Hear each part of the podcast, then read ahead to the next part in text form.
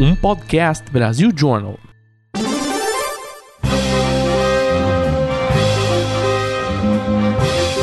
Eu sou Paulo Silveira, eu sou Rodrigo Dantas e esse é o Like a Voz.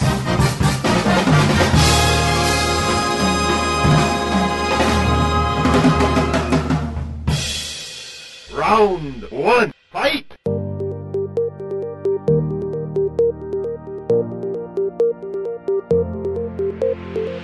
Paulo Silveira Eu sou Rodrigo Dantas. e hoje eu tô aqui com o Alexandre Remor, que é CEO e fundador da Medway, e tô também com o Mikael Hamra, que é CPO e fundador também da Medway, certo? Eu queria saber é, de vocês o que, que é a Medway, o que, que é a dor que a Medway tenta atacar. O que, que vocês estavam fazendo, o que, que vocês trabalhavam, né? médicos que estavam trabalhando com o que, estavam sentindo o que, que falaram, não, pera lá, isso aqui tá tão chato, essa dor é tão grande, converso com amigos e amigas, eu acho que tem espaço aqui para trabalhar com isso. Maravilha, maravilha. Obrigado, Paulo. Obrigado, Rodrigo, aí pela oportunidade de estar aqui hoje. Ah, já somos aí, já ouvimos o podcast faz bastante tempo, né? Mas entrando na, na, na resposta da Medway, a gente, eu e o Mikael somos médicos, o João, outro cofundador é médico também, a gente ah, se conheceu quando a gente entrou na residência de clínica médica aqui na USP, em São Paulo. Isso foi em 2016. A gente entrou em 2016, a gente, ah, como a gente para entrar na residência, você precisa passar por um processo seletivo que é super concorrido, cada vez mais concorrido. Então a gente já tinha passado por do- dois anos ali de preparação, que foi uma preparação difícil, uma preparação desgastante. Quando a gente entrou na residência, é, ao longo da residência, isso foi no segundo ano de residência já, a gente via que Primeiro, muitos. A gente veio de outras faculdades que não a USP é, para cá. A gente se conheceu, a gente gostava de ensino e já ajudava informalmente vários alunos a passarem na residência, a conseguirem a aprovação deles, porque eles tinham essa mesma dor de que os conteúdos que estavam sendo dando, as soluções que existiam atualmente, eram basicamente entrega de conteúdo. E a gente via que dava para ser realmente um parceiro do médico nessa jornada. E o que a gente quis realmente é, é criar, é ajudar o médico a encontrar esse caminho dele nessa jornada, ser o parceiro de confiança dele ah, nessa jornada até a residência médica. E hoje a gente vê que, na verdade, a gente consegue ser o parceiro ah, até muito além disso, né? Então, a dor é basicamente essa da fase mais difícil, talvez a fase mais desafiadora da carreira do médico, que é a hora que ele forma e que ele tem que escolher a especialização dele e entrar na residência que ele quer. Ou seja, na- o vestibular não é a coisa mais difícil, às vezes, né? Às vezes é, é a residência mesmo, para a área médica, né? Eu, assim, é, é, eu acho que o vestibular já foi, mas hoje, do jeito que tá, o, que está acontecendo? Nos últimos 10 anos, dobrou o número de faculdades de medicina no Brasil. E vagas proporcionalmente. E vagas de. é, é, e vagas de faculdade. Mas não vagas de residência. Então tem um desbalanço enorme O entre funil vagas de... muito concorrido. então. Exatamente. Então está formando aproximadamente 30 mil médicos por ano agora e são 17 mil vagas de residência eh, preenchidas todo ano. Daqui a 3, 4 anos a gente vai ter 40 mil médicos formando por ano e não tem uma previsão de aumentar mais essas vagas. Então está cada vez mais difícil e isso soma com a- a- a- o subfinanciamento do SUS, que é onde estão a, a grande maioria das residências médicas no Brasil é, são feitas no SUS, então as residências ainda estão sofrendo, as residências que já existem estão sofrendo e não estão abrindo vagas novas. Então, cada vez as vagas boas, as vagas mais concorridas ficam ainda mais concorridas as- e, e especialidades que têm menos vagas. Por exemplo, a dermatologia, às vezes é 100 candidatos por vaga, então fica realmente muito concorrido e a pessoa tem aquela aspiração. Às vezes ela entrou na faculdade de medicina querendo ser dermatologista já. E ela chega no final da faculdade e tem que ficar, às vezes, 3, 4 anos estudando para conseguir entrar na residência que ela quer. O Ale, mas o que, que era o conteúdo antes da Medway? O que conteúdo que era uma apostila? Era a internet? O que, o que que ele, como é que ele se preparava? É, como que vocês nasceram? É, onde que ele, onde, antes da Medway, ele procurava o quê para se preparar? Mas aí pra galera que tá escutando, meu, satisfação inenarrável tá com vocês aqui. Rodrigo, respondendo, cara, na época, um pouco antes da gente surgir, que, né, a gente começou a ideia lá por 2017. Antes disso, o pessoal consumia massivamente apostila física, conteúdo online não era tanto uma realidade bem aceita naquela época. Já tinha alguma iniciativa acontecendo, mas não era a, a preferência dos alunos. Então eles buscavam um curso presencial, assistir aula em auditório, estudar muito, mas com zero direcionamento. Você imagina o seguinte: o cara termina a faculdade de medicina, são seis anos de faculdade. Pô, o cara vai prestar uma prova de residência que cobra tudo que ele aprendeu nesses seis anos até coisa que ele não aprendeu está sendo cobrada ali. Então, ele se preparava nos dois últimos anos de graduação, que é o que a gente chama de internato, o cara ficava ali estudando basicamente tudo que ele viu em seis anos de uma forma ainda mais enxuta. Ou seja, é muito conteúdo num curto espaço de tempo para muita gente que não aprendeu muitas vezes da melhor forma na graduação. Isso gerou no pessoal um senso de muito. É, uma sensação ruim de incompetência ou de que estou desamparado. E é isso que o Alexandre quis dizer quando ele falou que a gente já ajudava algumas pessoas. A gente veio de outras escolas. Eu mesmo fiz FAMECA, Faculdade de Medicina de Catanduva, interior do estado de São Paulo. Fiz a residência na USP. Cara, é super difícil. É foda para passar. Então, meio que eu, o Ale, o João, a gente abriu a porteira das nossas instituições de origem para vir para São Paulo, que é o supra-sumo da residência. Mas o que, que despertou? O pessoal começou a procurar vocês? Vocês começaram a escrever a apostila? O que, que foi? Exatamente, né? A gente estava ainda na, na residência e esses alunos da minha faculdade, da do Alexandre e do João, eles procuravam a gente, puta, por rede social. Pô, parabéns, como é que vocês conseguiram? Me ensina tal. Era bem amador, a gente dava umas dicas pros caras por WhatsApp, etc. Só que a demanda começou a ser grande, a gente começou a conversar sobre a dor, a gente acabou de discutir, pô, percebemos que entre nós três tinha esse, esse desejo comum de fazer algo além do que a medicina assistencial. A gente tinha esse desejo de querer aprender a fazer algo de mais alta alavancagem. A gente sempre quis ter esse viés, né, de melhorar a assistência à saúde. A gente sempre acreditou que entrar na residência é um princípio básico para isso, você ser um médico mais completo. O mercado precisa disso, o paciente precisa disso. E então a gente falou, pô, vamos profissionalizar o negócio. Aí a gente abriu um blog, canal no YouTube, isso no meio da residência. Blog, ca- o Alexandre é que fez o blog. Eu abri lá o canal no YouTube e começamos a gravar vídeos na minha casa. Como é que chamava? Como é que chamava? Puta, era Medway. Ah, já era Medway. Já então. era Medway, Medway, já já, era já. É. Já tinha passado a Já fase tinha de... logo, o, o Mikael que desenhou Eu fiz o logo, é. Os dois, três médicos fazendo. Cara, não ficou ruim, by the way. Se alguém procurar, acha. Já tinha passado o brainstorm de nomes e tal. Cara, começamos a gravar os vídeos, câmera de celular, edição feita por mim. Aprendi a editar vídeo no Premiere na época. Editava os vídeos nas folguinhas do plantão e vão postando. Cara, demorou nem um mês para pessoas começarem a perguntar: pô, quanto é que custa vocês me ajudarem na minha preparação? Aí que, porra, tem um negócio aqui. Tem alguém disposto a pagar. Aí a gente começou a estudar, puta, literatura barata de internet, como é que se empreende, como é que abre um negócio e tal. Lançamos nossa primeira mentoria de estudos, que era um- uma proximidade muito grande que a gente tinha, com 16 clientes na época. 16 Super artesanal, né? Super. Mas, mas online ou presencial? online. Online, online. Online.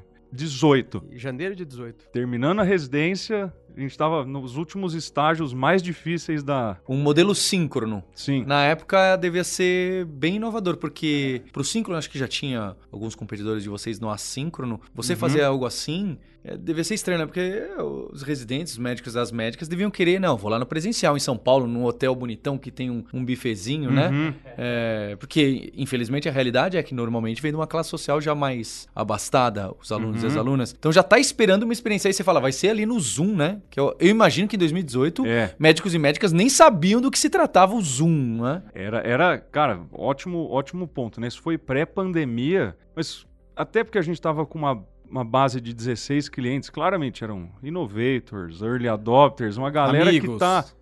É, a galera muito afim da novidade. Então, a adesão deles à ferramenta que a gente usava não foi, não foi ruim, não teve nem questionamento. Até porque os caras não eram de São Paulo. Hum. A gente estava em São Paulo e já ajudava pessoas de outros estados ou de outras cidades aqui do nosso estado. Então esse era o jeito de, de poder ajudar. E é engraçado que tem um, um, um parênteses aqui, cara, médico, a gente é médico, a gente entende a cabeça desse público, a gente gosta muito de seguir exemplo. Então você fala com qualquer estudante de medicina ou médico, quem é a sua referência? Ah, foi o meu professor que eu tive na faculdade, eu quero ser igual a ele, quero ser igual a ela. Quando a gente começou a gravar os vídeos de uma forma bem despojada, falando sobre medicina com um linguajar extremamente informal que se conecta com o jovem, o pessoal começou a ter essa admiração por nós. Não, eu quero que você me mentore, você é meu role model. Então não interessa, se for por Zoom, se for por Meets, o que é que seja, só quero trocar ideia contigo e meu pai quer acompanhar até porque eu falo tanto de você aqui em casa que quer te conhecer. então foi, foi muito assim. E aí de lá pra cá é que a gente evoluiu bastante, né? Nas soluções, no portfólio todo e como que a gente continua fazendo isso com uma escala maior. Até a gente começar realmente primeiro produto mesmo, porque até aí era um serviço mesmo, né? Era uma mentoria individualizada, síncrona. Aí que a gente botou o primeiro produto no ar já era agosto de 2018. Aí que entrou no modelo de negócio que é atual de, de qual que era o primeiro tech. produto? Acho que é legal falar. O que, que, que era, né? A gente começou a mentoria, a gente começou a ajudar os alunos, começou a ver que tinha uma dor muito grande por uma etapa específica do processo seletivo, né? Então, que era a questão assim, a prova de residência, nos lugares mais concorridos, ele tem uma etapa teórica, uma prova teórica. Se a pessoa é aprovada na etapa teórica, tem uma prova prática e a entrevista. Então, a prova prática são simulações de atendimentos ou de procedimentos de emergência que, enfim, o aluno vai lá e ele faz cinco casos, resolve cinco casos, às vezes com um ator, enfim, fingindo que é um paciente. É assim que funciona a prova prática. E tinha um curso só no mercado, forma 100% presencial, e a gente tinha sido aluno do curso também. Então a gente via que tinha muita coisa a ser melhorada. Ele não tinha concorrência para aquele curso, a gente via que dava para fazer online, via que dava para fazer diferente e como é que a gente ensinava um negócio que era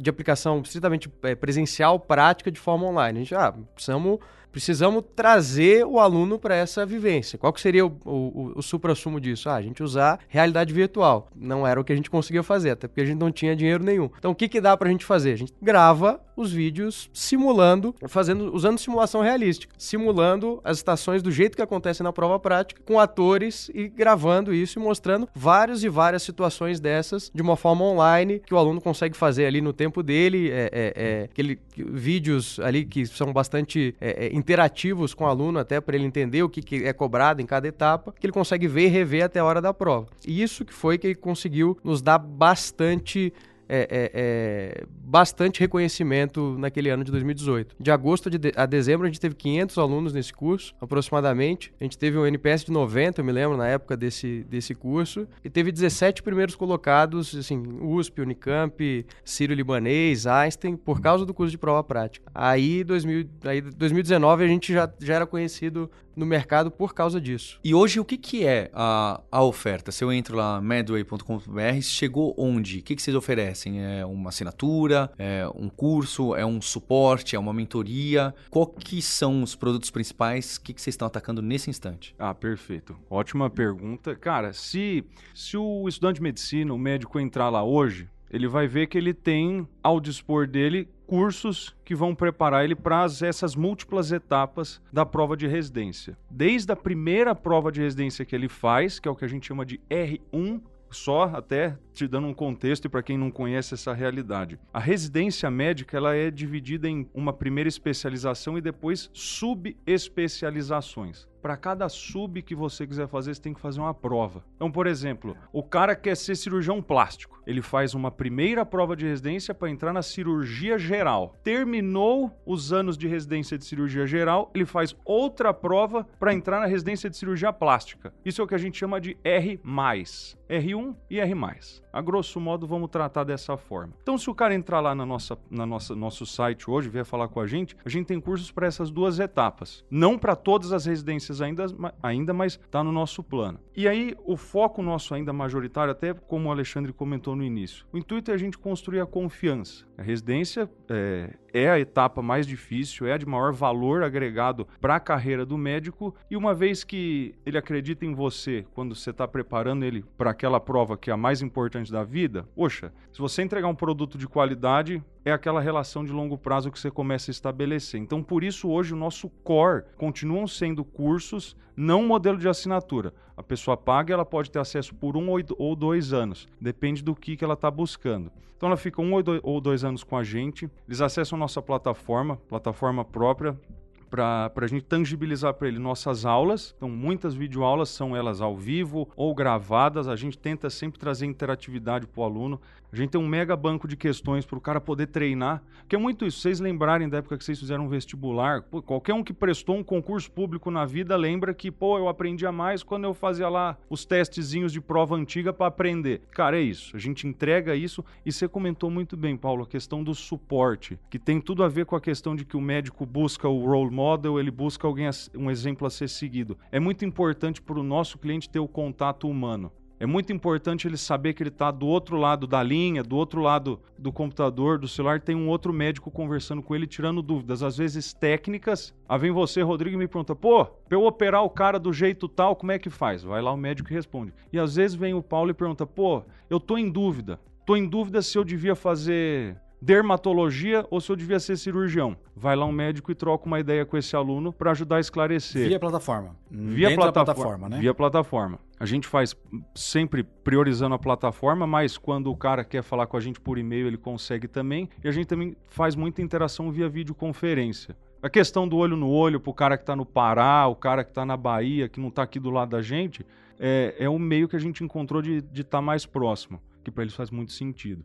Então, em resumo, é isso. Você entra, paga por um ou dois anos e você tem o nosso apoio nessa jornada inteira até você estar na residência que você sempre quis. O cliente fica no mínimo, então, dois anos com você, né? E acaba fazendo outros cursos também depois, É. né? Exatamente, exatamente. Dentro desse próprio ciclo inicial aí de preparação, né, que o Alexandre comentou, que tem essas etapas, a prova teórica, a prova prática. Às vezes você vai lá, Rodrigo, e você está interessado primeiro no curso de prova teórica. Maravilha. Você acabou de conhecer a gente, conheceu a gente, gostou? Tem também o curso de prova prática. Aí você vai lá, você pode comprar o de prova prática também. Aí quando você estiver prestando tua outra residência, você compra o nosso outro curso preparatório e assim a gente consegue endereçando todos os pain points nesse momento educacionais aí da carreira do médico. E tá sendo bem legal, by the way. É, eu lembro também, conversando lá no começo com o Alexandre e com vocês, que vocês já tinham essa ideia de. Vocês tinham. Eram muito especializados na residência em São Paulo para esses hospitais do joelho esquerdo, do não sei o quê, sabe? e eu lembro que umas conversas que eu tive com vocês, vocês perguntavam assim: não, a gente tá pensando em expandir e pegar também o Rio de Janeiro, não sei o que, não sei o que, ou pegar só São Paulo e pegar o R aí que vocês estão, né? E eu lembro que eu dei umas opiniões e no final acho que vocês também foram, no começo, por esse caminho.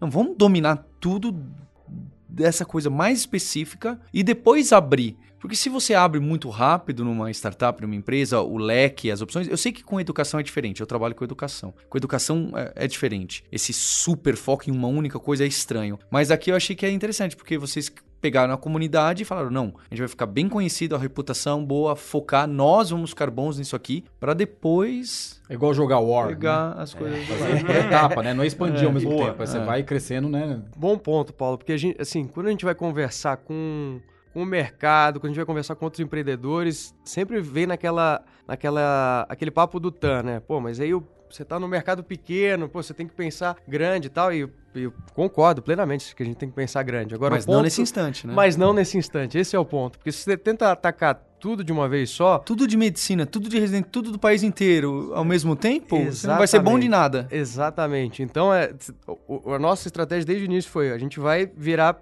peixe grande e um lago pequeno por vez. Então, o lago, o, o- o- beleza, a gente virou peixe grande naquele lago pequeno, a gente pode ir pro próximo. Então, a gente dominou é, prova prática e foi assim. A gente ficou muito conhecido e já conhecido como o melhor do mercado ou batendo de frente no melhor. Beleza, a gente foi para a prova teórica e vamos especializar em São Paulo, que a gente vai fazer o posicionamento em São Paulo, porque é onde primeiro onde já nos conhecem, segundo onde estão as residências mais concorridas. Estamos bem posicionados em São Paulo, beleza? Agora vamos começar a, a se posicionar em outros estados. Eu Estamos gosto dessa posicionando abordagem. vamos, Eu gosto dessa vamos, abordagem. vamos pegar a carreira do médico e continuar acompanhando. Então, um passo de cada vez, é, é, acho que dominando uma coisa de cada vez. Porque, pelo que eu também entendi, vocês me explicaram, a residência, diferente de um vestibular, que o conteúdo de geografia é meio que quase toda faculdade em qualquer Padrão, né? lugar do país é padrão o que, que puxa. Ok, uns puxam mais pra cá, mais pra lá. Na residência parece que o modelo é muito diferente, né? Em São Paulo, nessas faculdades, é pedido muito isso aqui. No Rio de Janeiro, na teórica, é isso aqui. Se vocês tentassem atacar todos os teóricos ao mesmo tempo, pegando o mínimo denominador comum, não ia, você não ia ter um, um conteúdo, professores e professoras bons suficientes para ser amplo. A pessoa vai falar, ah, isso aqui se eu pegar agora esse finzinho, eu preciso estudar em outro. Exato. Não é? Exato, exato, exato. Então acho que a gente tem que. é, é, é, eu acho que é exatamente isso que você falou. A gente tem que ser, tem que ser específico, a gente tem que fazer. A gente tem que resolver a dor do cliente, no final das contas, né? E resolver a dor dos clientes quando a gente está fazendo inovação, para a gente conseguir fazer. é, é, pagar aquele switching cost, ele sair de uma coisa que já é mais garantida, de um concorrente que já é mais conhecido, para vir pra gente, a gente tem que mostrar que a gente faz um trabalho melhor. Só que a gente fazer um trabalho melhor, sendo que a gente tem 200 vezes menos dinheiro, é muito menor, tem menos tempo de. Não dá pra gente querer a- atacar tudo ao mesmo tempo. E mesmo se a gente tivesse o mesmo dinheiro, a gente não teria a mesma rodagem. Então, é melhor fazer uma coisa de cada vez, fazer muito bem feito. Você cria reputação, você cria força de marca. E quando você tá. E no nosso negócio, assim, é, é diferente de vestibular, por exemplo. Vestibular você tem vários, tem no, no país inteiro. Mas quando a gente está falando de medicina, a gente tem 350 faculdades de medicina no Brasil. É com isso que a gente está falando. Se a gente se, e, e, e, todo mundo se fala, by the way. Então, se a gente se queima, a gente coloca um produto ruim no mercado, já era. Para a gente retomar essa reputação, então é, tem, que, tem que entrar, tem que ser tiros é, é, é mais certeiros. Obviamente, se, é, mantendo a cultura de, de agilidade, a gente fazendo MVP, mas fazendo coisa de qualidade. Acho que isso é, é, muito foco. Quanto do produto de vocês, ainda tem a experiência que vocês tiveram lá de ter concluído com sucesso a residência? Vocês conseguem ainda imprimir no produto da Medway o que vocês passaram para fazer a residência? isso faz parte da. Cara, isso é dentro do core daquilo que tem valor para o nosso cliente, esse foi o primeiro desafio que a gente teve que entender como escalar. Como é que eu vou levar adiante, mesmo com a empresa crescendo e eu é, sendo a primeira figura que antes aparecia, como é que eu consigo tangibilizar para os novos alunos que aqui dentro sempre vai ter um professor referência, alguém que é o exemplo a ser seguido? Cara, gente boa é, é aquele ativo que quando você encontra você não pode largar a mão. Foi muito que a gente fez. A gente trouxe outros médicos tão bons ou melhores que a gente e que são exemplos ideais para os nossos alunos seguirem e são esses caras que hoje gravam as aulas e aparecem para o aluno e falam com o aluno e todos eles têm essa autoridade moral. Quem ensina você que quer passar na USP é um professor ou professora que passou na USP. Quem ensina você que quer entrar na Unifesp? Alguém que está lá dentro. Idealmente que está lá dentro, para na própria aula tangibilizar o que, que você, estudante, vai encontrar na hora que você passar na residência. Porque tem esse ponto também, né? Nós estamos aqui falando de carreira. Cara, carreira é um negócio que pode ser meio etéreo, mas as pessoas dentro do nosso mercado sabem muito bem o que, que precisa ser feito para crescer profissionalmente. E com essa inspiração de, pô, eu tô aqui sofrendo, estudando pra caramba, aí eu vou lá assisto uma aula de um professor que consegue com as palavras me colocar dentro da realidade que ele vive, que é a realidade que eu tanto quero. Cara, isso você tangibiliza o sonho pro cara. Você motiva o cara, você mantém ele engajado em estudar. Então a gente vê isso recorrentemente na, na experiência que a gente tem com os alunos. Então foi assim, foi multiplicando os nós multiplicando eu, a Leo, o João com outros professores que e com essa metodologia. É, tá no framework, tá no passo a passo de cada aula. Não, tem que trazer o aluno para dentro da realidade que ele quer viver, tem que dar o exemplo, tem que ser a pessoa que ele quer ser daqui a pouco. E tá dando certo. Round 2, fight!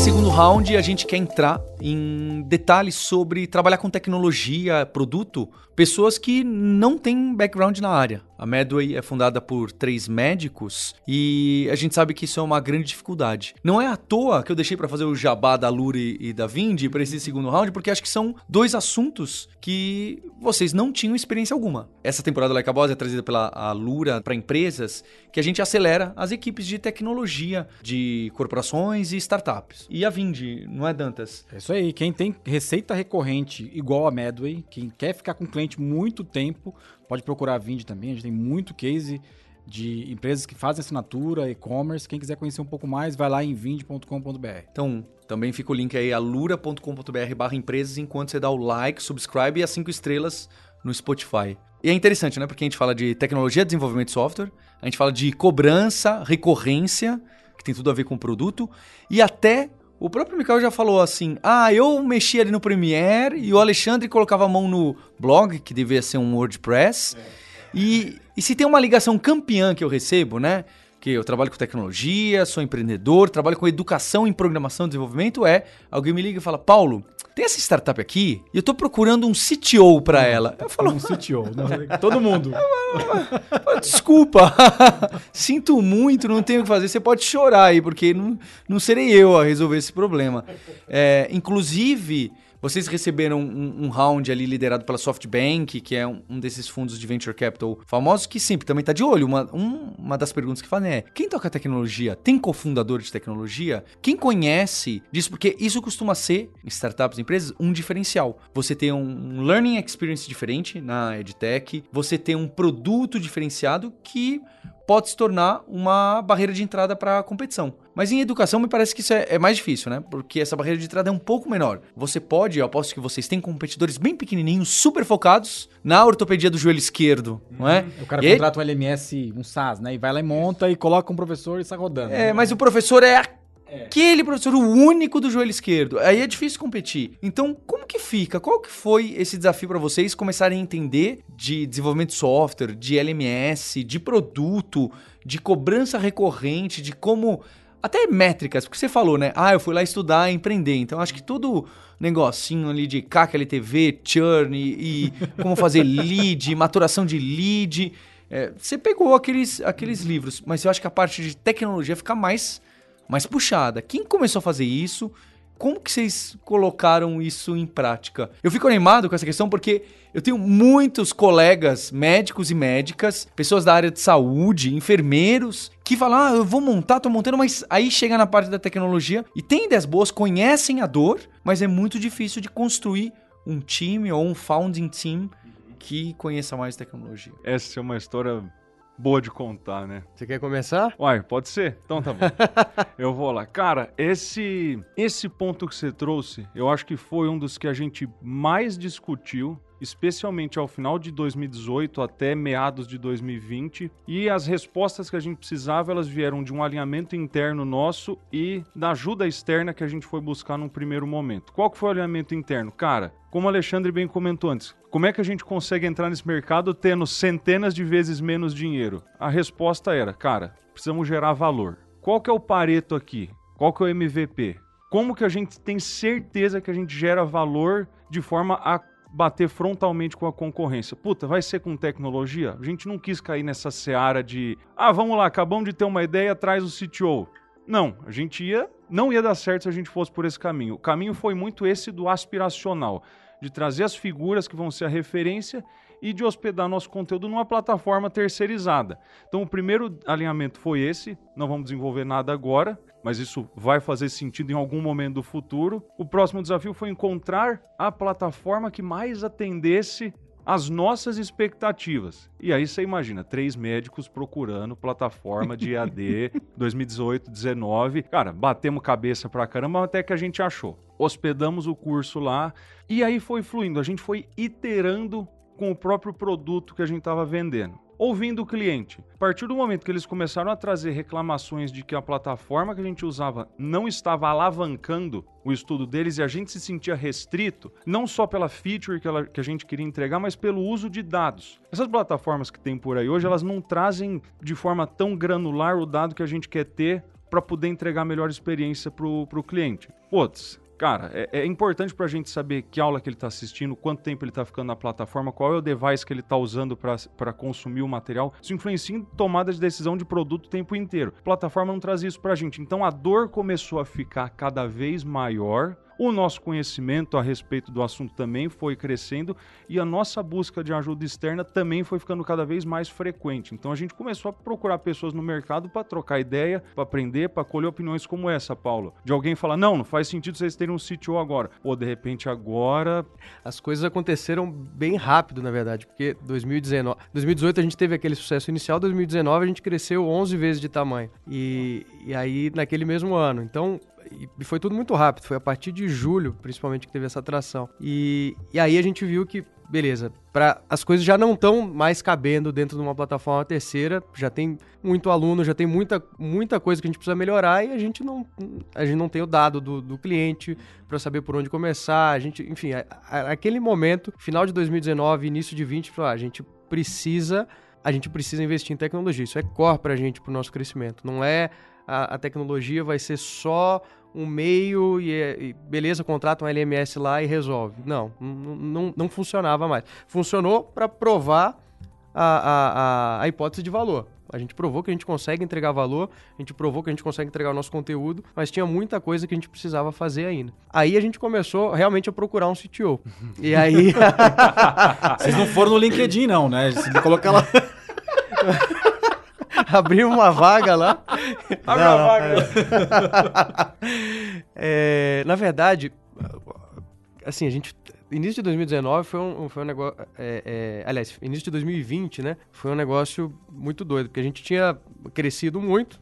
A gente tinha dinheiro em caixa, a gente tinha acabado de pegar ali uma rodada de, de investimento anjo, só que nada do que a gente estava projetando por ano ia dar certo se a gente não tivesse montado a nossa plataforma própria. E a gente não tinha CTO, a gente não tinha nada ali ainda para começar aquela plataforma. E aí aconteceu duas coisas. A gente, primeiro, a gente teve uma, uma feliz coincidência que tinha um pessoal que a gente conhecia a, do Einstein, porque a gente ficou na incubadora lá durante o ano todo de 2019 que estava saindo de lá, de uma startup de lá. Então, um pessoal bem técnico, uh, que a gente foi conversar e falou para eles, pô, vocês não... A gente está desenvolvendo uma plataforma aqui, a gente precisa de gente para desenvolver. Eu tenho a ideia, eu sei o que, que eu quero desenvolver, mas eu preciso de, de gente que consiga. Ah, e eles toparam num modelo software house. Não, a gente quer empreender, mas a gente ajuda vocês enquanto a gente está tá, tá montando a nossa startup. Falei, ah, beleza, tenho isso, mas já, já que não é um negócio garantido, ainda tem que procurar um CTO.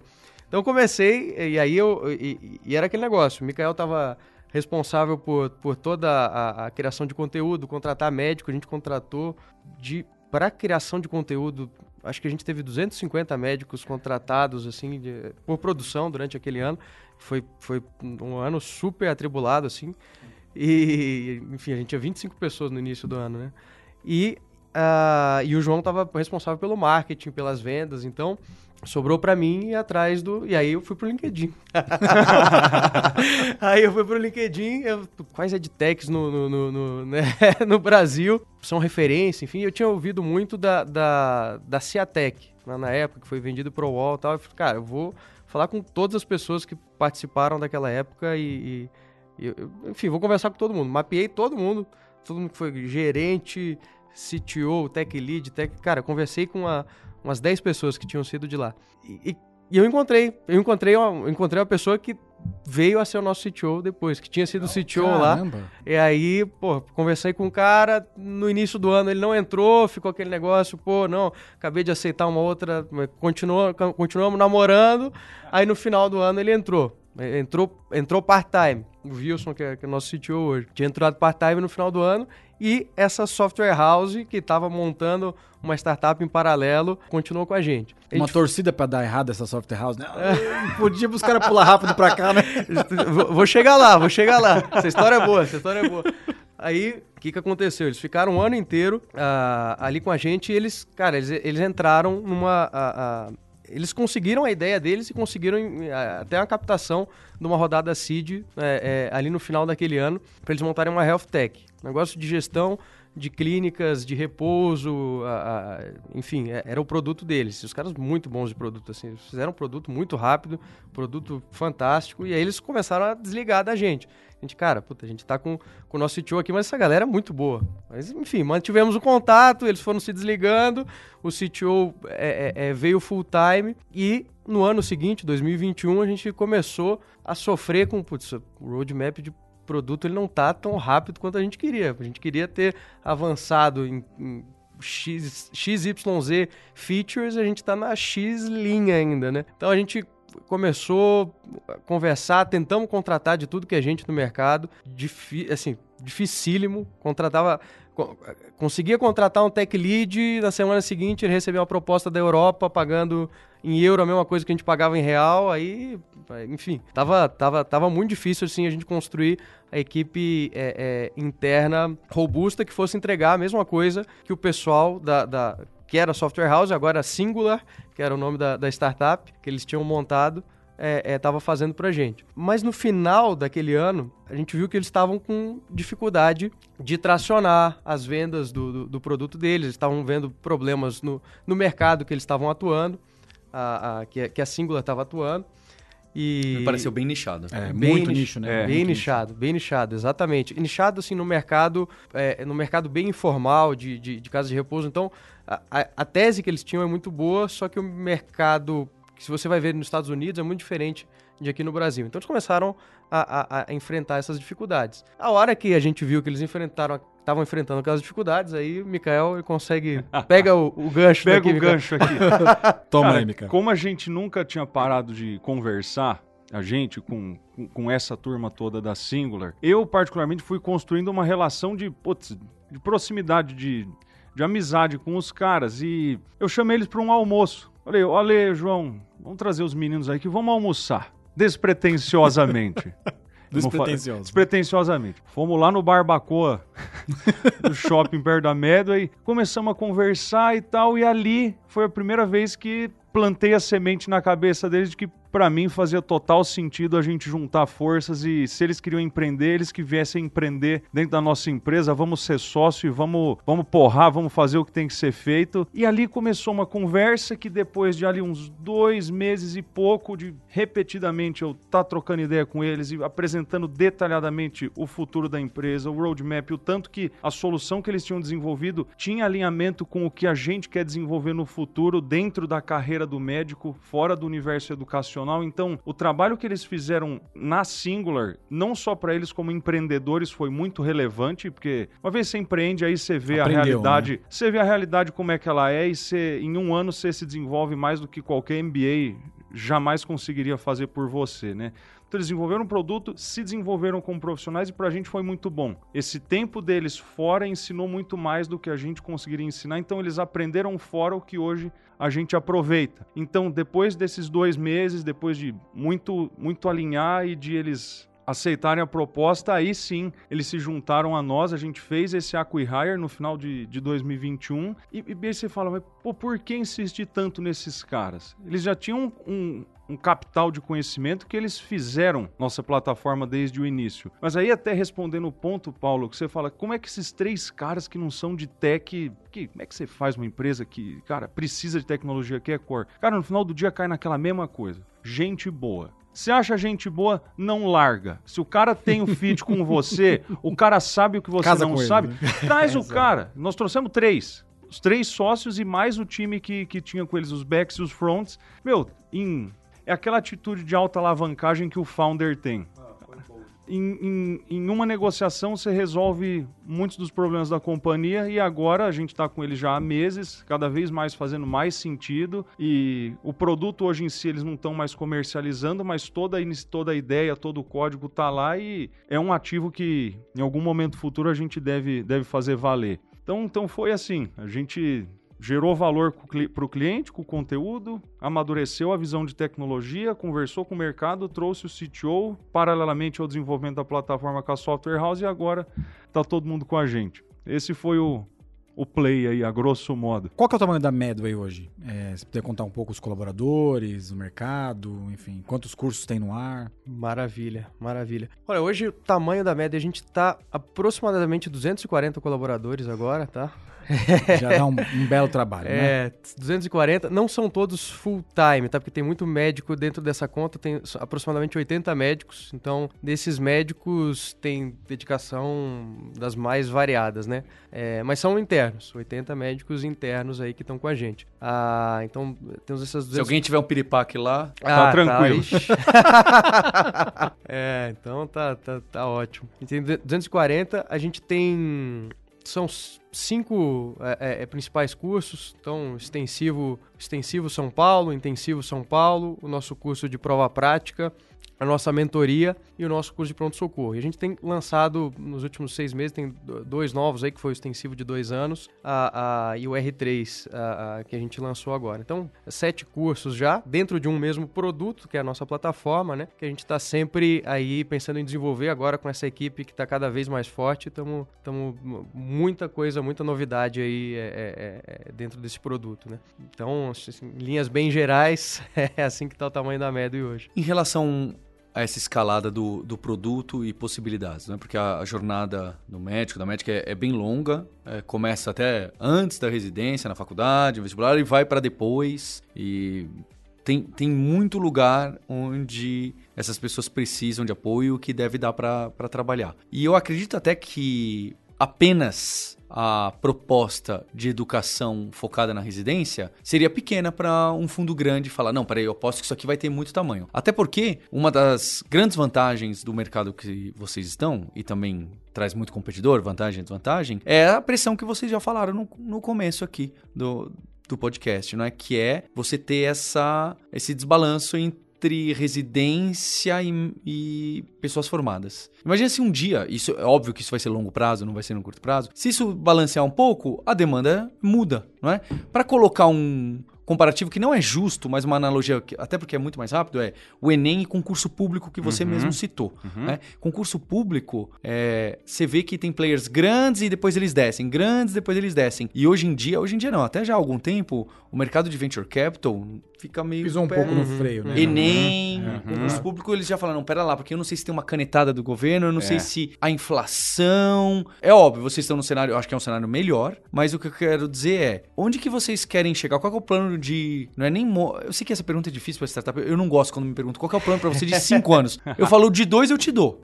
De cinco... Às vezes de um, às vezes de um até É, O de dois eu te dou, de cinco, sabe? É tanta, tanta coisa. Mas eu imagino que vocês tenham, né? Como que tá? Porque já pegando a deixa, como que eu falo, não, lá o aplicativo da Casa do Repouso, quem sabe, a gente. Eu entendo que não é bem isso, mas onde que vocês querem pegar nessa área da, da vida das pessoas de medicina? Legal, legal, assim. O que que o, que que o fundo de, de, de, de Venture Capital vê nessa nossa tese? O que que a gente o que que a gente está vendendo também como a nossa tese, né? O ponto aqui não é simplesmente ser um curso preparatório de residência, não é simplesmente é assim, a gente é uma edtech hoje, mas olhando para o longo prazo existe muita oportunidade. Por quê? Quando eu estou falando que eu estou ajudando os médicos na fase mais difícil, definidora da carreira deles, entregando um produto de qualidade, uma boa experiência, colocando eles nas residências que eles sempre quiseram, que eh, hoje são as mais concorridas, que é onde a gente está focando São Paulo, a gente cria a confiança com eles e essa confiança a gente consegue é, é, é, é, alavancar para a vida inteira desse médico. Então, o que a gente está construindo aqui não é um curso, um cursinho para residência, o que a gente está construindo é a marca de confiança do médico. Então, é isso que a gente está construindo, é isso que a gente quer fazer, porque o nosso propósito, sempre lá no início, foi melhorar a qualidade de assistência de saúde no Brasil. Isso por meio da educação. Ah, foi assim que a gente viu começar a Medway. Vai começar a Medway com a residência, pegando a confiança desse médico e ajudando ele com os vários pain points que ele tem na carreira, que ele tem agora, hum, onde a gente está atacando. Ele entrar na residência, ele entrar depois na subespecialização dele, ele fazer ainda tem mais uma prova, que é a prova de título, a hora que ele termina a subespecialização. E depois, o que, que, que esse médico faz? Esse médico ele começa a atuar no consultório, ele começa a dar plantão, ele começa a, a, a fazer cirurgia e o médico ele tá ali numa, numa fase que ele fica seis anos na faculdade, às vezes dois, três anos preparando para entrar na faculdade antes, dois, três anos depois para entrar na residência, tá fazendo prova a, a, a vida inteira. 10 Ele anos no mínimo. né? Ele sabe só de medicina. E ele precisa de gente para ajudar ele com, com, com a gestão de carreira dele, com, com, com todo o resto que vem junto com, com, montar um consultório. Com, com- e, e ele precisa de ferramental também, porque é, é- é muito conteúdo. É muito conteúdo na, na medicina. Ele precisa de ferramental de, de conteúdo, ele precisa de ferramental para atender melhor os pacientes dele. Então tem muita coisa que a gente consegue desenvolver aqui. Obviamente, tô olhando pro longo prazo, né? Olhando pro longo prazo, é, a gente o- realmente o super app desse médico. Eu- A gente conseguir ajudar com tudo que tem relacionado à carreira dele. Ele se relacionar com outros médicos, entrar em outros consultórios, fazer a gestão do próprio consultório dele, estudar para chegar até lá. Mas, obviamente, tô olhando isso para um longo prazo. Hoje, os próximos dois anos, é a gente aprofundar aí no, no, no, no ensino desse médico ao longo das subespecializações todas dele, começar a entrar nesse lifelong learning do médico. Inclusive na gestão do, do consultório dele também. Ajudar ele na, como software, aplicativo. Perfeito. É aí até onde a gente viu essa, essa, a- a- essa sinergia no longo prazo com o que a Singular faz. Então, por que, que eu estou falando isso? Né? Porque, porque entrar em tudo isso e não ficar só em educação? Porque o médico ele tem uma, uma, uma particularidade muito grande, que médico ele confia em médico. Ele- é- eles vivem numa bolha mesmo. Médico confia em médico, médico casa com médico, tem filho, vira médico. É, ele vive nisso. Então, vai, ah, vai pegar empréstimo, vai com um banco ou com uma cooperativa de médico? Vai com uma cooperativa de médico. Vai aprender é, a investir em ações, vai aprender com um médico ou alguém no mercado? Vai aprender com um médico que ensina sobre investir em ações. Dá no que dá, né? É, então, é, isso é peça central da nossa tese. Então, Eu lembro de. Não sei se foram vocês falando, ou alguma amiga minha médica que ah, no começo da carreira, que estão estudando para residência e tá fazendo muito plantão, medem a. poxa, eu vou comprar uma viagem, fazer um jantar, é quantos plantões eu preciso dar pra pagar, né? Não sabe nem mais. É, você, "Não, isso aqui são dois plantões, aí eu faço um plantão, aí Não eu é pago mais em isso. reais, é em plantões. Tipo assim, plantão. Tipo, eu não consigo pensar em nada mais errado de finanças pessoais do que isso. nada mais errado do que isso. Provavelmente foi a gente que falou. né? E, e quando que chegam os fundos na, na, na, na vida de vocês? Vocês procuraram ou foi orgânico? É, boa, boa pergunta. Assim, lá em 2019, a gente trouxe o, o- o nosso CFO, é, o Felipe, que tá, tá até hoje com a gente, Felipe Manzano. Que é muito nosso amigo. Vamos, vamos né? Vamos, vamos Estará aqui na próxima né? temporada. Estará na próxima Estará aqui na temporada. próxima Boa. temporada. Excelente. Então a gente trouxe ele e, e a ideia já era, pô, a gente precisa. A gente quer fazer essa captação porque a gente precisa investir na nossa tecnologia. Era, era a, a, a ideia naquele, naquela época. Ah, então né? foi de vocês mesmo. Putz, pra investir na tecnologia eu preciso de capital. preciso de capital, eu preciso, eu preciso trazer um CFO aqui porque a gente não- não tinha. A, a- gente precisava estruturar melhor o negócio, né? E da parte de finanças, principalmente. Então, a gente trouxe ele ali no metade pro final de 2019 e lá a gente já começou a falar com vários fundos de early stage. Recebi não de todos. Ah, mas também na época eu tava na, na cara e na coragem, assim, enfim, fiz um monte de cagada. Eu É. falo também, quando eu comecei a conversar com o fundo, eu falo assim, eu não investiria em mim mesmo, né? Eu olhando pra trás, eu falo, não, Três. os fundos fizeram certo, não investiram em mim. Total. Exatamente, exatamente. É, aprendi muito com o processo. É, E aí, por acaso, a gente conheceu anjos que acreditaram muito na tese. Muito veio algumas pessoas que a gente já conhecia, outras pessoas que o Felipe também conhecia. Enfim, a gente trouxe, tr- trouxe 17 anjos naquela época e fizemos a, a- a primeira rodada lá. Então foi, foi uma rodada de 3,8 milhões de reais. Essa foi a nossa rodada a, a. Então a gente compôs só com anjos. Agora, em 2000 e, é, é, agora em 2021, a gente de novo pensou, pô, beleza, estamos tracionando de novo. Então a gente cresceu 11 vezes de tamanho em 2019 e cresceu 150% em 2020, 150% de novo em 2021. E a gente, pô, a gente tá com tração, a gente, a, a gente tá, o mercado tá bom pra gente, a, a- tá na hora de a gente fazer uma nova captação e, e a gente consegue fazer uma captação agora muito maior. É, o que, que a gente. E aí o que, que a gente pensou? Vamos, vamos, vamos atrás dos fundos, né? A gente botou, enfim, no modelo, viu o quanto que a gente precisava captar. Era aproximadamente ali 12 milhões de dólares. Aí a gente viu outra dificuldade que é no Brasil, assim, tem muito fundo que faz cheques até 5 de dólar ah, e tem vários fundos que fazem acima de 15. E aí tem aquela zona cinzenta ali entre 5 e 15. Então tinham poucos fundos ah, ah, de venture capital ali mais tradicionais que a gente conseguiria pegar. Então a gente mapeou os fundos aí já Já tinha tomado as porradas, já tinha né, tomado todas as porradas possíveis. então eu já fiz o processo mais, mais bem desenhado desde o início. Ainda, ainda fiz várias cagadas mesmo assim, mas, mas acho que a- a- aprendi bastante nesse processo também. E, e- e casou que o SoftBank estava montando o fundo de early stage ali junto com, com o início da nossa captação, basicamente. Então a gente conversou, ah, começamos a conversar com o Marco lá, criamos uma relação, uma relação muito legal, conhecemos todos os sócios, conhecemos toda, todo o pessoal e aí, enfim, aí o. Aí, aí foi bem rápido até. Aí foi. é, a hora que a gente conheceu o SoftBank foi uns dois meses até o, até o term sheet, e aí.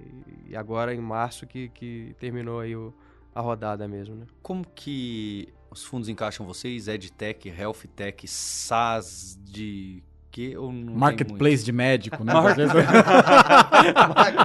É, não, assim, tem bastante gente que vê a gente como health tech. Hoje a gente se vê como ed tech, é, dentro de saúde, né? é, obviamente. Acho que tem muita coisa de health no futuro pra gente, mas hoje a gente é ed tech. Cinco, você tem cinco anos, né? Se eu for fazer uma conta aqui, quatro e meio, né? Qual foi o momento mais difícil de vocês nesse... Assim, você tem uma jornada aí bem dinâmica, né? Trazer founder, eh, vocês não eram técnicos, fundação, fundraising, produto. Qual que foi o momento que você falou assim, putz, eu, a gente vai conseguir? que a gente não vai conseguir, cara, eu acho que óbvio que na jornada sempre tem se- sempre tem momentos difíceis. As captações sempre são difíceis porque a gente está exposto a um público extremamente exigente com que não tem tempo nem atenção irrestrita para dar para gente, mas isso a gente sempre encarou como desafio. A gente é muito movido por desafio. Agora você fala, cara, então uma, uma coisa que a, a decisão a se tomar foi difícil e ela era necessária para o negócio se sustentar. Imagina você, que você dedicou 8, 10 anos da tua vida para uma profissão e de repente uma profissão que te traz um custo de oportunidade altíssimo quando você escolhe abrir mão, né? Porque o cara se forma, na largada ele já tá ganhando 20, 30 conto por mês, com 24, 25 anos. Então você pega a gente, a gente fez isso, a gente se formou, fez residência, de repente você tá largando a medicina, largando entre aspas a medicina para fazer alguma coisa completamente incerta, que é empreender. Isso aconteceu com a gente em 2019 lá na Eretz Bill, quando depois de ter aquela primeira mentoria super personalizada, aquele primeiro curso de prova prática online que teve os 500 alunos, é, quando a gente viu o modelo financeiro, projeção e cada vez mais o negócio tomando corpo e demandando mais da gente, tinha que ter um trade-off. Então, tomar a decisão de cortar todos os vínculos que a gente tinha com a medicina assistencial e assumir um risco, cara, de no curto prazo ter uma receita mensal muito menor do que a medicina podia dar, sem nenhuma garantia de que a gente ia conseguir fazer esse negócio dar certo, aquilo foi difícil. Por conta de toda a pressão social, familiar, a própria pressão, que você fala, cara, será que eu tô Pressão maluco? interna, né? Pressão interna. é. Será que eu tô doido? Eu tô. Será que eu tô maluco? Eu tô, mas eu vou. É. Eu tô, mas eu vou, né? Tinha, tinha tudo isso, cara. Tinha o ceticismo dos pares, das vezes da própria família. O que a gente teve na época que nos fez manter o olho na bola e, cara, vambora e agora é hora do risco, foi muito isso aqui. Os founders, os co-founders, um apoiando o outro, quando um demonstrava alguma fragilidade, o outro vinha e puxava o cara para cima. Então, em abril de 19, a gente abdicou totalmente da assistência e até hoje nos parece a decisão mais acertada que a gente tomou na vida, porque não atendemos mais os doentes, mas a gente já impactou milhares de médicos e a gente tem um feedback deles de que, por nossa causa, por causa da Medway, o que eles fizeram para o paciente foi muito melhor. Então, putz, isso, ao nosso ver, é a alavancagem que a gente sempre buscou, né? Então, se for falar, o sonho tá realizado? Tá. Cara, o que a gente queria, a gente fez. E agora a gente é apaixonado pelo que faz e quer fazer mais, fazer melhor. Esse é o ponto. Tem aquele lugar comum que diz que o maior desafio do empreendedor é o bom emprego, não é? É o bom emprego que pode te tirar. Eu, até hoje, vejo os meus amigos e amigas que se tornaram devs seniors, tecnologia codando coisas que eu não entendo mais o que Uhum. essas pessoas falam, e vejo as coisas incríveis e trabalhando lá, e no Netflix, e no Google, e nas startups da moda, ou mesmo sozinho numa consultoria, mas fazendo assim, aquela coisa de, de submarino nuclear De gênio, né? de gênio. E eu lá. E, e me dá um desespero, né? É óbvio que também a pessoa olha pra mim e fala, poxa, eu queria ter empreendido, né? Tem. Eu desencorajo. Agora- Eu- quer empreender? Fala, não. Continua eu, aí. eu sou cético hoje em dia É. também. E- só que eu não, não tive essa pressão social tanto grande da família que meus pais não tinham. Meu sonho é que meu filho se torne um desenvolvedor de software. Né? Agora a medicina tem essa pressão, não é? Tem. Porque fala, pronto, agora. Social, né? também. Agora minha- me- meus filhos estão bem de vida, porque agora tá garantido. Tem, É, tem essa garantido. pressão. E aí você fala: não, eu vou tentar um negócio ali que, que eu vou começar nos próximos quatro anos. Eu com certeza vou ganhar muito menos dinheiro. Com certeza. Fica todo mundo contra você, você contra você e é muito Acho que no caso da família, eu passei por isso mesmo, as pessoas têm medo de você se machucar, né? Você largar Ah, uma não- coisa é. que tá muito, muito certo, você vai se machucar, né? Mas eu acho que eu desaconselho porque realmente é uma dor grande. Mas eu, eu vou pegar um gancho do Paulo aqui que vocês três, sendo médicos, deu muita força para que o Wilson tomasse decisão ou para que aquela equipe pulassem pro grupo. Porque se fosse, se vocês fossem founders técnicos, eles provavelmente não iriam. Pô, Os caras estão montando um negócio que eles não são médicos, né? Acho que a história ela, ela é certinha, né? Vocês deram a confiança de conhecer muito bem o cliente, conhecer muito bem o mercado, para que os founders técnicos entrassem, né? Acho que isso funciona bem também, né? Exatamente isso.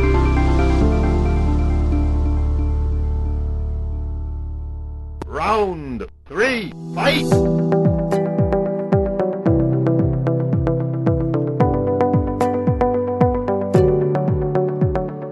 Nesse terceiro round a gente quer saber um pouco mais sobre vocês, como vocês tomam decisão, o que, que vocês fazem ah, além e antes da Medway. Não é isso, Dantas? A gente se põe a pergunta, o Dantas gosta bastante dessa pergunta, que, que- de onde vocês vieram, o que, que vocês faziam antes? Mas aí ficou meio chato para esse episódio, porque, ah, éramos médicos, né? Já o assunto todo aqui era isso. E aí o Dantas na pauta, ele colocou interessante a pergunta. Ele falou, se vocês não fossem empreendedores, que médicos seriam? Quais seriam as especializações? O que, que queriam fazer? Era dar um trabalho no hospital, na emergência, ter um consultório? Qual que era a direção que estava ali durante a residência? Para onde vocês estavam pensando em ir?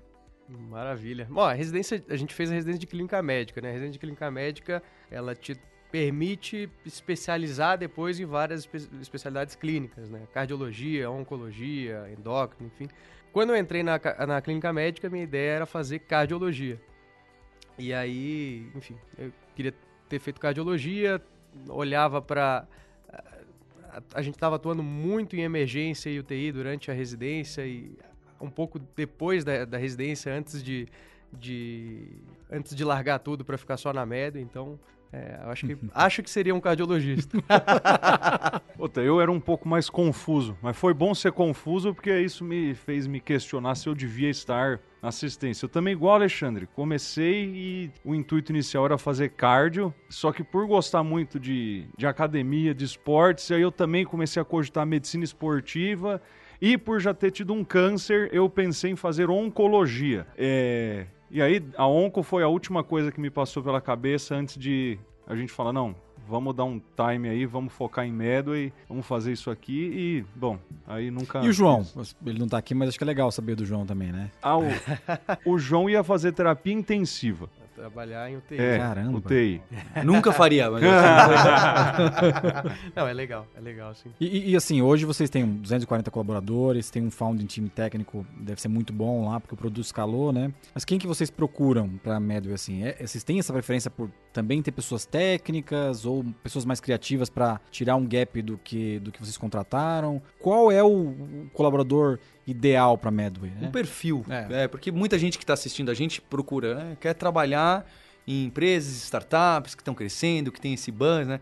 As pessoas acham que é tudo muito, muito divertido, Muito legal, e- né? mas, mas tudo bem, vai, essa é outra questão. Legal. Assim, a gente depende muito da área, né? Mas a, a gente tem os, os nossos valores e a gente sempre procura gente com, com esse fit.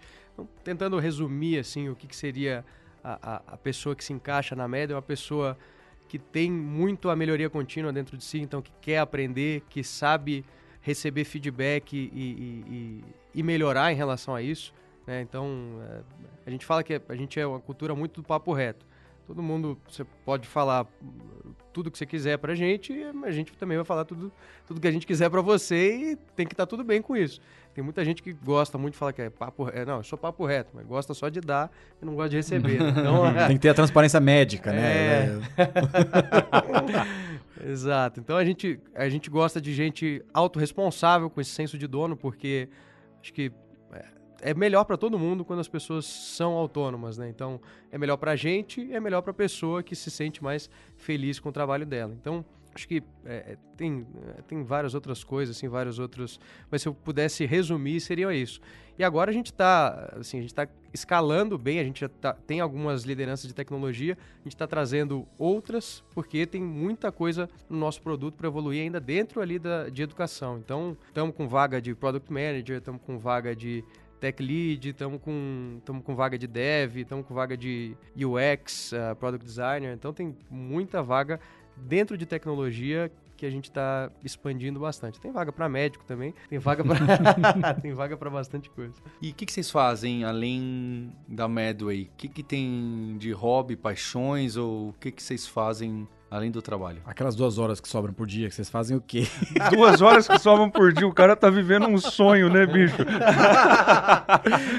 Porra, legal. Cara, é, de hobby, assim, coisas bem away que eu gosto de fazer, eu pratico. Pratiquei mais, na verdade, moto velocidade. Gosto muito de, de moto de, de corrida e tal. E, e de malhar, né? Malhar e moto, pra mim, é- são os hobbies desde, de que era, desde que era bem jovem. Precisa de ortopedia, né, aí nesse... Pra te ajudar aí nessa- nas quedas aí. Acredita que nunca. É, é ruim o cara falar, né? É, Mas não, não, nunca- é. Eu nunca precisei do serviço do ortopedista, vamos dizer assim. É, e você, Muito Xandão? bom, muito bom. É, bom, assim, eu, eu, é, eu gosto muito de música, né? Então, é, Infelizmente não tá tendo, não tá tendo muito tempo é, no- no- nos, últimos, nos últimos meses, mas eu toco violão, guitarra desde os 13, então gosto demais, assim, de, de tocar. Tentamos, tentamos montar uma bandinha ali dentro da empresa, mas é, ainda não, não conseguimos casar o tempo de todo mundo. É, mas principalmente música e... é, É isso. Dantas, acho que é um episódio super interessante porque a gente realmente tem um público do pessoal de saúde que quer empreender. E as pessoas ficam muito perdidas em relação a. Porque a gente que já estava mais próximo em tecnologia, né? Quem trabalha em banco, quem trabalha em empresa de tecnologia, a gente já é tão martelado, né? Às vezes até tem, as pessoas tentam empurrar a gente empreendedorismo, esse exagero maluco, que já sabe um pouquinho. né? E ver que vocês passaram ali pela edição de vídeo, pelo WordPress. por- Não, deixa eu buscar. Como que faz isso? Como, quem é que mexe nisso aí e integra com não sei o que? Acho que mostra bastante a polivalência de vocês, né? Eu, eu na Lura a gente fala muito disso do profissional em T. E vocês estavam lá, né? Chutando escanteio, cabeceando e programando um pouquinho e, e ligando lá pra pedir o coffee break da turma. É, não é? Não é assim? É, eu passei por isso Total. muito tempo, fazendo evento lá. Eu fazia a tradução simultânea dos eventos. É, para o pessoal que estava lá com fone. Então, acho que é, é curioso porque agora, escutando mais a história de vocês, conhecendo mais de perto, eu vejo as características de fundadores e fundadoras que eu acredito fazer, que é aquela pessoa que não tem, né? Eu fico com preconceito, eu falo, ah, médico e médico é aquilo que só quer colocar a mão na parte da medicina, né? Super especializado. Não, isso aqui eu não faço, isso aqui eu não faço. Vocês não, vocês quebraram tudo isso, senão não nasci em empresa nenhuma se vocês não colocassem a mão em tudo. Então, muito legal, né? Gente que é fã de vocês. Não fosse mesmo estar aqui, né, pô? Super honra ouvir isso. Então agradecer a você deixando o seu like, subscribe, cinco estrelinhas no Spotify. Nos vemos no próximo episódio.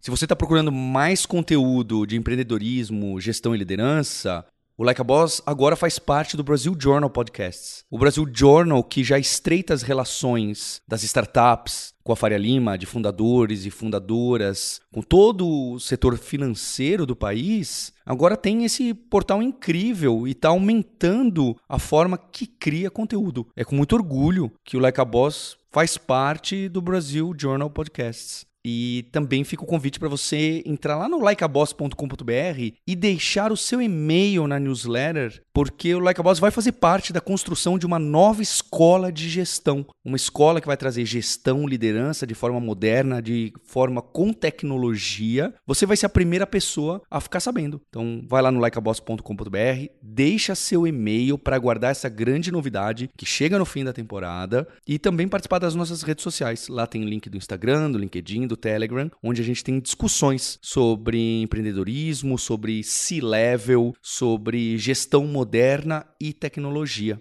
You win! Este podcast foi editado por Radiofobia, podcast e multimídia.